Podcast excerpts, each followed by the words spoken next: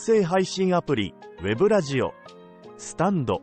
FM で、エミホトマスターのホニャラジオを配信しているエミホトマスターが、7月21日に世界最高峰のエンタメとも評されるシルク・ド・ソレイユ、アレグリアの大阪公演を鑑賞してきました。今回はその鑑賞日記をお届けしたいと思います。ただし、ネタバレを避けるためにパフォーマンスの詳細は書きませんのでご了承ください。というより、細かい順番などは覚えていません。なお、この投稿記事は、スタンド、FM のエミホトマスターのホニャラジオで AI 読み上げによる音声版も配信する予定です。当日、午前10時に阪急電車大阪梅田駅と JR 大阪駅を結ぶ2階通路にある天ぷら、薪の前で待ち合わせ。9時57分にエミホから LINE があり、もう梅田に着いたがトイレを済ませてから向かう、とのことで、エミホの遅刻確定。エミホは10時1分に現れたので、まあよしとする。大阪駅から JR 環状線でちゃっかり2人で座席を確保し森の宮駅で下車。ここから炎天下の中、会場である森の宮ビッグトップに向かう。マスターがアレグリアのフライヤーを持っていたので、そこに掲載されている地図を見ながら向かおうとするのだが、二人とも不慣れな場所にポンコツぶりを露呈する。結局、同じ目的とおぼしき人の流れに倣い、根拠のない確信のもと自然に任せて歩くこと10分強。左前方に青と黄色のテントのトップが姿を現すが、おそらくこの時点で上背のない絵美穂の視界にはまだビッグトップは入っていない。マスターは胃袋が、エミホは身長が小学生並みなのだ。無事会場に到着したのが10時40分頃。開演は11時30分なので十分に余裕がある。ビッグトップは大小2つの円形テントで構成されていて、小さい方が飲食物やノベルティの売店や簡易なフードコートの役割も担っている。大きい方は木産で3000人ほど入りそうな客席とステージ天井には空中ブランコや照明が設置されている。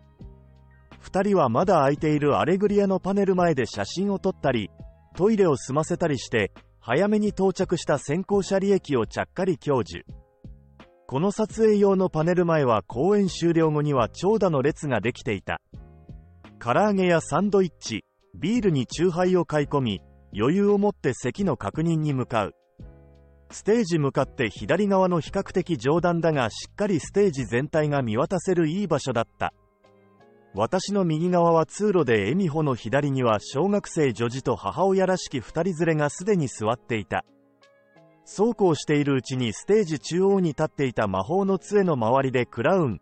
ピエロの小芝居を皮切りにサーカスらしいパフォーマンスが始まる。確か弾力のある長い棒を何本も使った演技が最初だったような気がする。始まった当初生の人間離れした演技に隣の恵美穂が「ほう」とか「へえ」と声を上げている。私も多分口をあんぐり開けていたのだと思う。ただこの公演で終始迷い続けたのが凄技が続けざまに繰り出されるためにどのタイミングで拍手したらいいのかわからずほとんどの観客が小さく前に習えの状態で体を前後に揺らしたのではないかと思う。公演時間は途中の30分休憩を含めて2時間30分程度だが体感では前後半15分ずつだったのではないかと思うほどめくるめくような体験だった。前半の中盤に出てきた空中でロープを使うパフォーマンスではイケメンの外国人が演技していたのだがエミホの背中が背もたれを離れて前のめりになっていたのが面白かった。わかりやすいやつだ。実は、エミホの隣にいた親子は台湾から来たそうだ。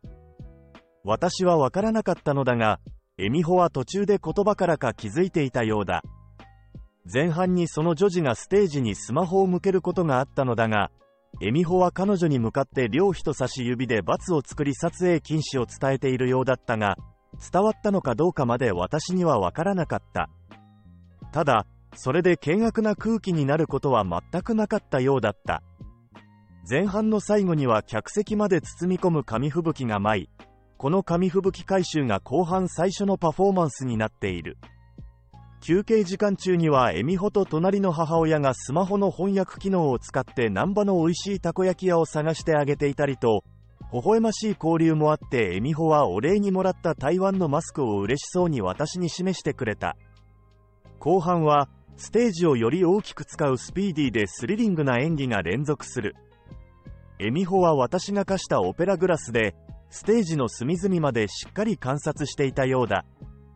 時間も矢のごとく過ぎ去って、気がつけばフィナーレで満場拍手に包まれていた。パフォーマンスを支える音楽は、終始生バンドと2人の女性ボーカル。エレキチェロをストラップで持ち歩きながら弾き語るパフォーマーや、ドラムのテクニックもただものではないし、ボーカルも目立ちすぎることはないのだが、それだけを聞いてもレベルの高さが伺えた。この、アレグリアは、ちゃんとストーリー仕立てになっているのだが、私はそのストーリーは正直に言うとよくわからなかった。わからなかったが、演技、歌、演奏だけで十分すぎる満足感を味わえた。大阪公演の間にもう一度見たいとも思う。5年ぶりの日本公演。10月10日の千秋楽まで、まだ空席もあるようなので、非日常体験を知るクドソレイユのアレグリアでしてみませんか？公演後もトレーニングを欠かさず翌日に備えるストイックな日々を送りながら感動を届けてくれ。ているあの集団の演技をぜひ一人でも多くの方に体験していただきたいと思い、頼まれてもいないのにこの長文を投稿しました。また、細かい感想についてはスタンド、FM、エミホとマスターのホニャラジオで、いつものふざけたフリートークを繰り広げてみたいと思います。こうご期待。